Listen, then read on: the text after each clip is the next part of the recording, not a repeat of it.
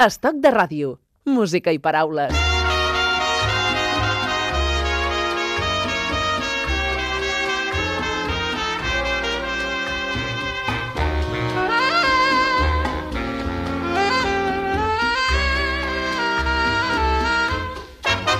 En la apartada soledad de nuestras almas se dieron cita tu ansiedad y mi inquietud. Y saturado por la más divina llama, besos de fuego tú me diste a media luz. I quan aquí a Estoc de Ràdio sona aquesta cançó és el moment dels boleros. Se quemaron en los tuyos, ven otra vez porque me Besos, besos de fuego. de no sentirme entre tus brazos y soñar. Quiero de nuevo.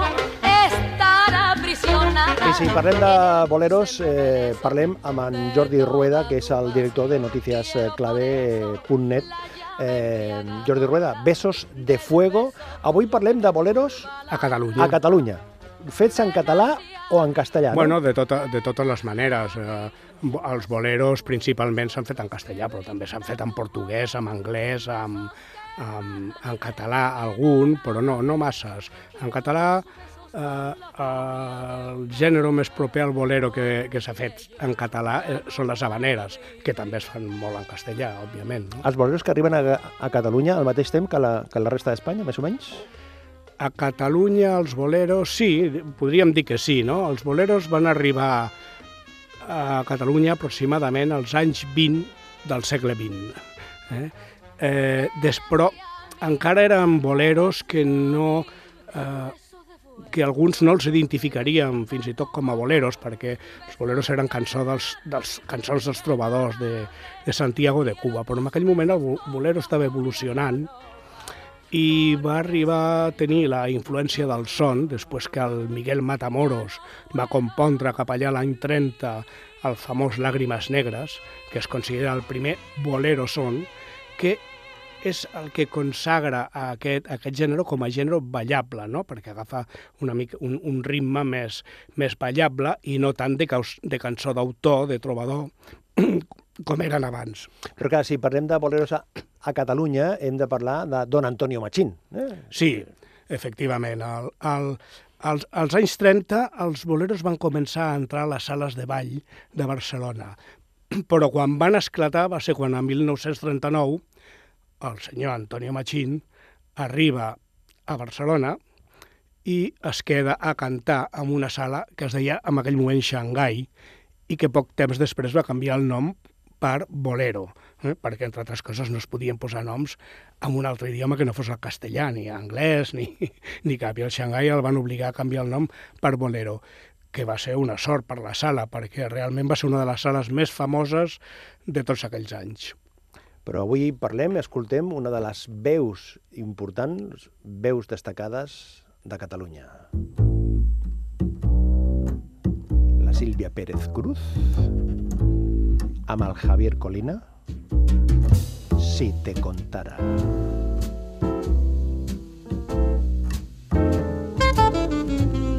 Quina introducció musical, eh, Jordi? Quina introducció musical. És tremenda, eh? És tremenda. Si te contara mi sufrimiento, si tú supieras la pena tan grande que llevo muy dentro, la triste historia que noche tras noche de dolor y pena entró en mi alma, surgió en mi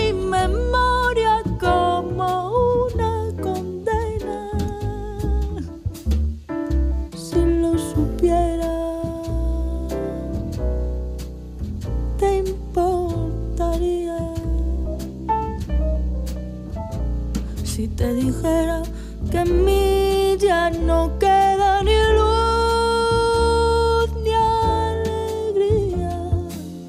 Que tu recuerdo es el daño más fuerte que me hago yo misma por vivir soñando con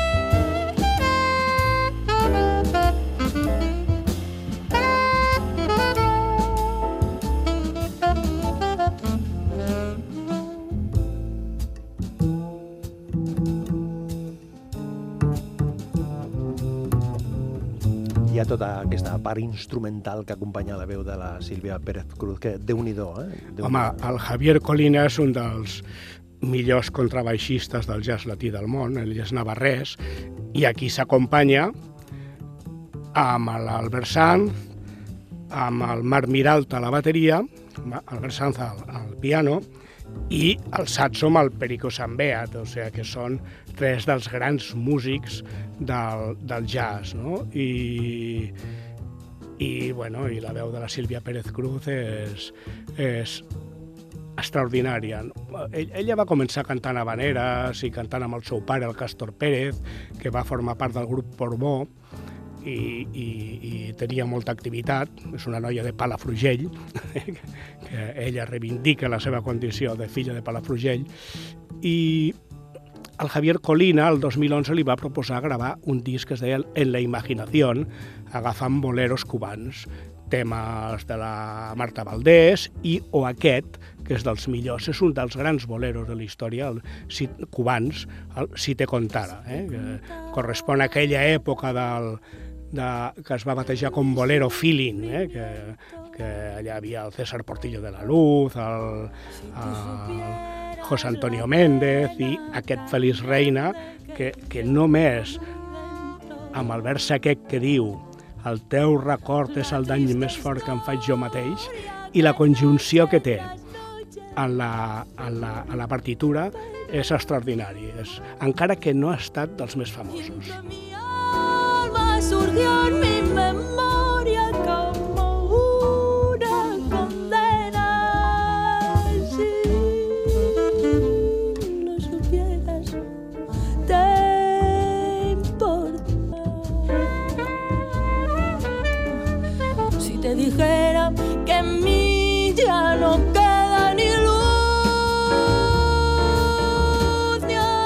parlem de boleros a Catalunya, Jordi Rueda, hem de parlar eh, del gitano de Gràcia, del, com, com li deien al principi? Eh, el, El, a, a, el primer...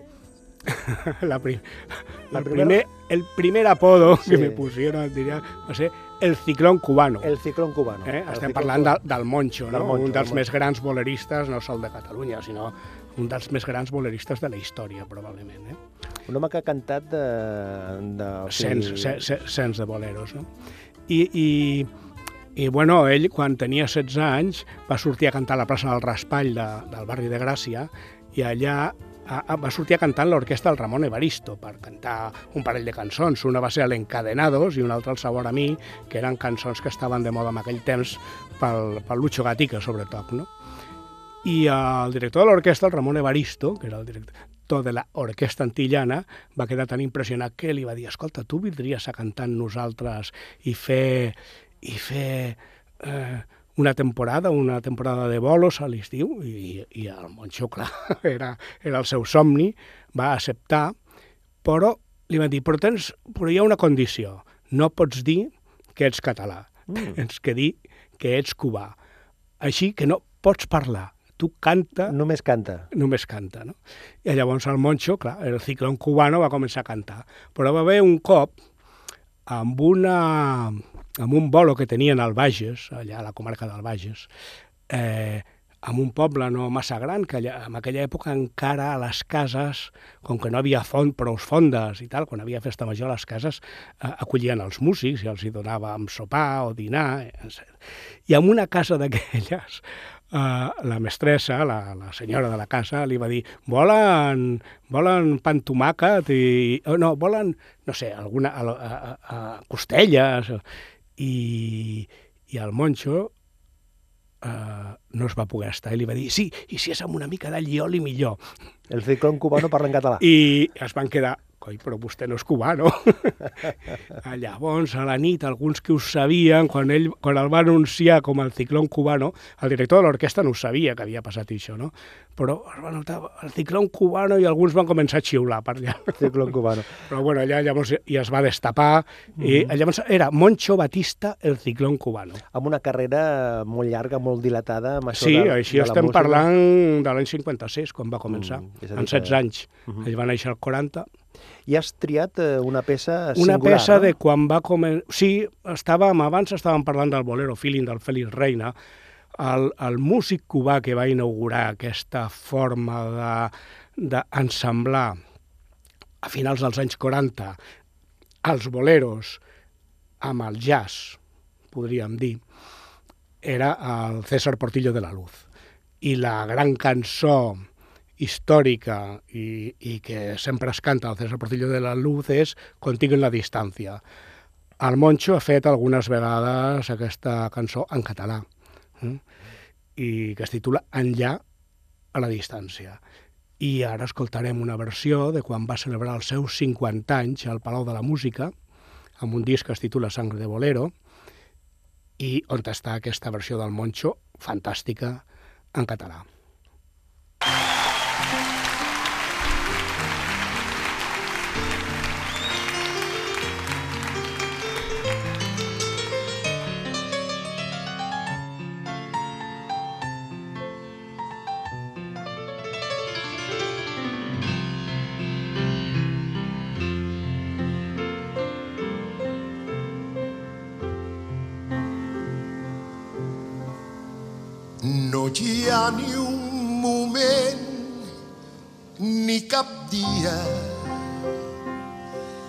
Que t'allunyi del meu pensament.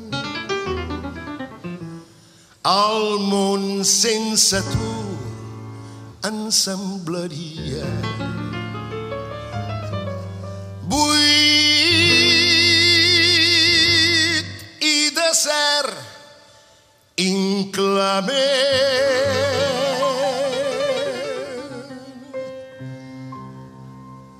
Hi ha cap melodia que no hagi fet per tu. Si no és per tu voldria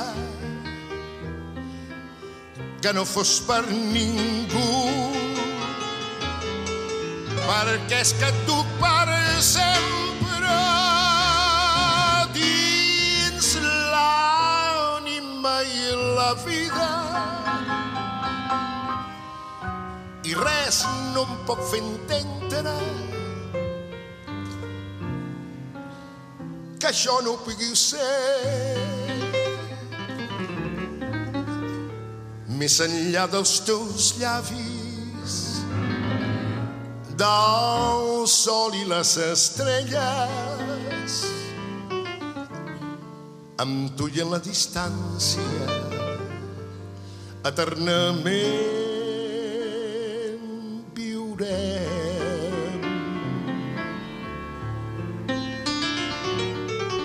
Palau de la Música, any 2010, 50 anys als escenaris del Moncho, avui formant part de la tria que ha fet en Jordi Rueda amb aquest espai de Besos de Fuego, parlant de boleros a Catalunya.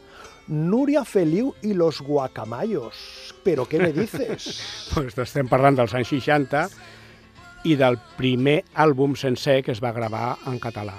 Des dels anys 40 es van començar a gravar cançons en català. L'any 47 o 48 es va gravar una cançó que és d'aquells anys. Eh?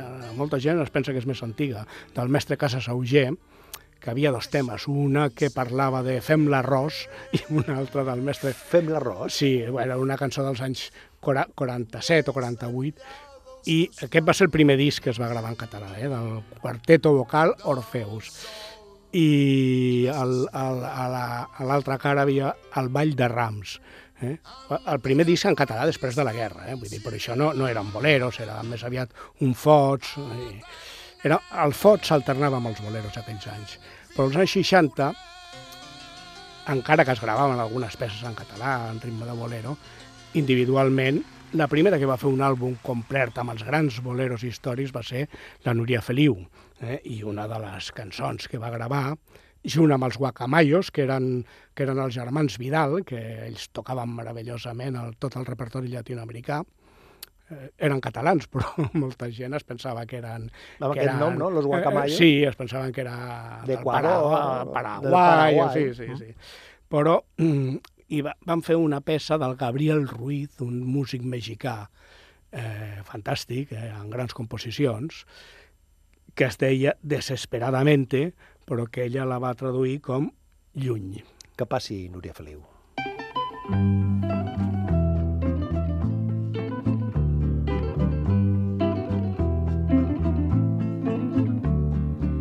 Vaig amb l'ànima ferida.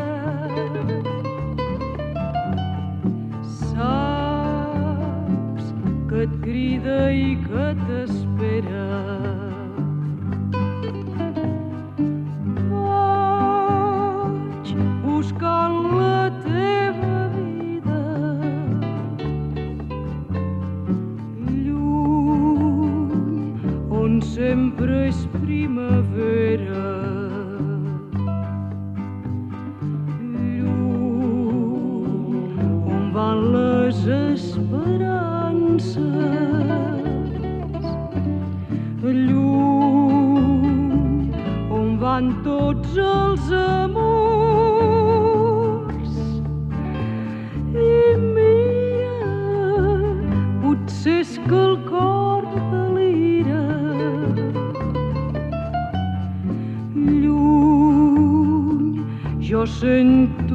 tu em crides.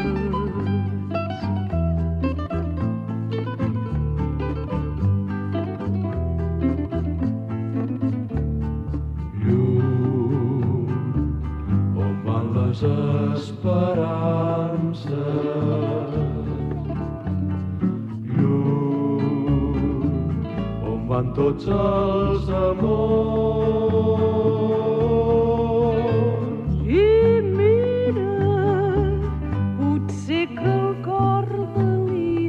Los Guacamayos i la Núria Feliu, déu nhi amb el lluny. Camino verde, camino verde, que va a l'ermita? Mira, el, el, el, potser el millor bolerista català dels anys 50 era un noi mm, que es deia Juanito Segarra, que portava un bigotet de bolerista de tota la vida i un tupé estil El- Elvis Presley.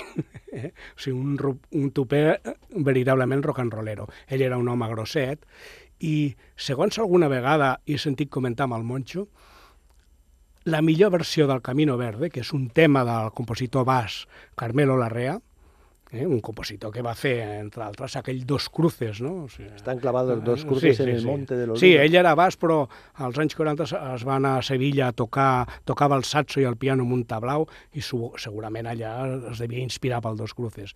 Però després, un dels seus grans èxits universals, a part del Dos Cruces, ha estat el Camino Verde. I la versió del Juanito Segarra, un habitual de les, de les sales de ball de, de, de, de Catalunya i de les festes majors, és la millor.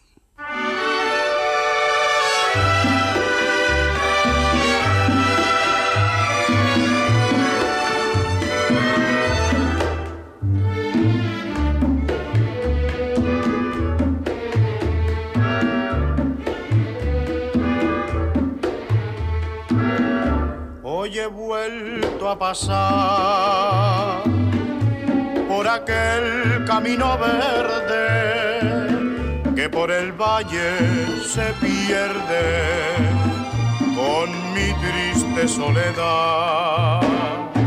Hoy he vuelto a rezar a la puerta de la ermita y pedí a tu virgencita yo te vuelva a encontrar en el camino verde, camino verde que va la ermita. Desde que tú te fuiste, lloran de pena las margaritas. La fuente se ha secado, las azucenas están marchitas. En el camino verde, camino verde que va la ermita, hoy he vuelto a pasar por aquel camino verde y en el recuerdo se pierde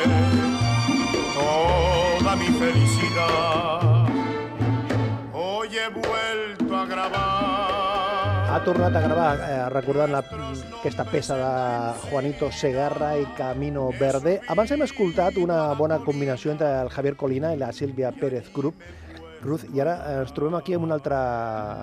Una altra combinació. Una altra combinació perfecta. Perfecta, eh, que va ser molt celebrada al seu temps, quan a l'any, em sembla que era el 96, el Tete Montoliu i la Maite Martín van gravar un disc en directe que es deia Friboleros. Entre aquests Friboleros hi ha una cançó que també és del Gabriel Ruiz, el mateix autor del Desesperadamente que abans cantava la Núria Feliu com a lluny, pues la cançó més cèlebre del Gabriel Ruiz és. Usted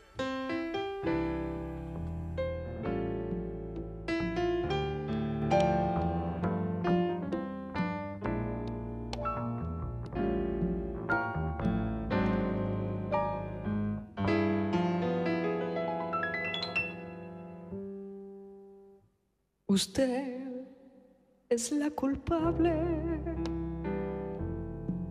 de todas mis angustias, de todos mis quebrantos.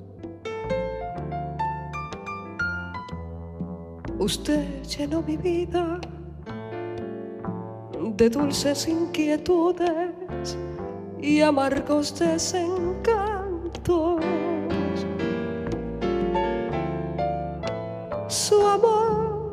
Es como un grito que llevo aquí en mi alma, aquí en mi corazón. Y soy, aunque no quiera, esclavo de sus ojos, juguete de su amor.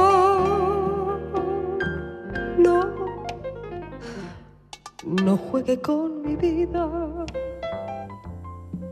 ni con mis ilusiones. Una bona combinació, eh? El piano del Tete Monteliu i la Maite Martín, la veu. Una joveneta, Maite Martín, sí. Acabem com? Com acabem? Pues acabem ara sí en l'inoblidable Antonio Machín. Hombre! I ho farem amb una cançó escrita per l'Augusto Alguerofi. Què dius? Sí, eh? Augusto Alguero va fer molts boleros en, en aquella època i aquest el va gravar al, al Machín, es titula Tus mentiras i bé, el bolerista més apreciat a Catalunya abans dels, dels autòctons, no? destruyen mi ilusión primera. Pues tú mientes cuando besas, cuando me hablas, cuando miras, ya me cansé de oír Tus mentires. tantas mentiras. De veritat, de veritat, avui sessió de Boleros, Besos de Fuego, Boleros a Catalunya, amb en Jordi Rueda, director de noticiasclave.net, noticiasclave.net. Jordi, gràcies, fins la propera sessió de Besos de Fuego. Gràcies i escoltarem potser altres mentides d'aquelles que diuen els boleros. ¿Bailamos? Bueno, Con tanta falsedad me juras. Dime por qué mi alma con frialdad torturas tus mentiras, llenando el corazón de agravio. Tus mentiras mancharon tus ardientes labios. Pues tú mientes cuando besas, cuando me hablas, cuando miras, ya me cansé de oír tantas mentiras.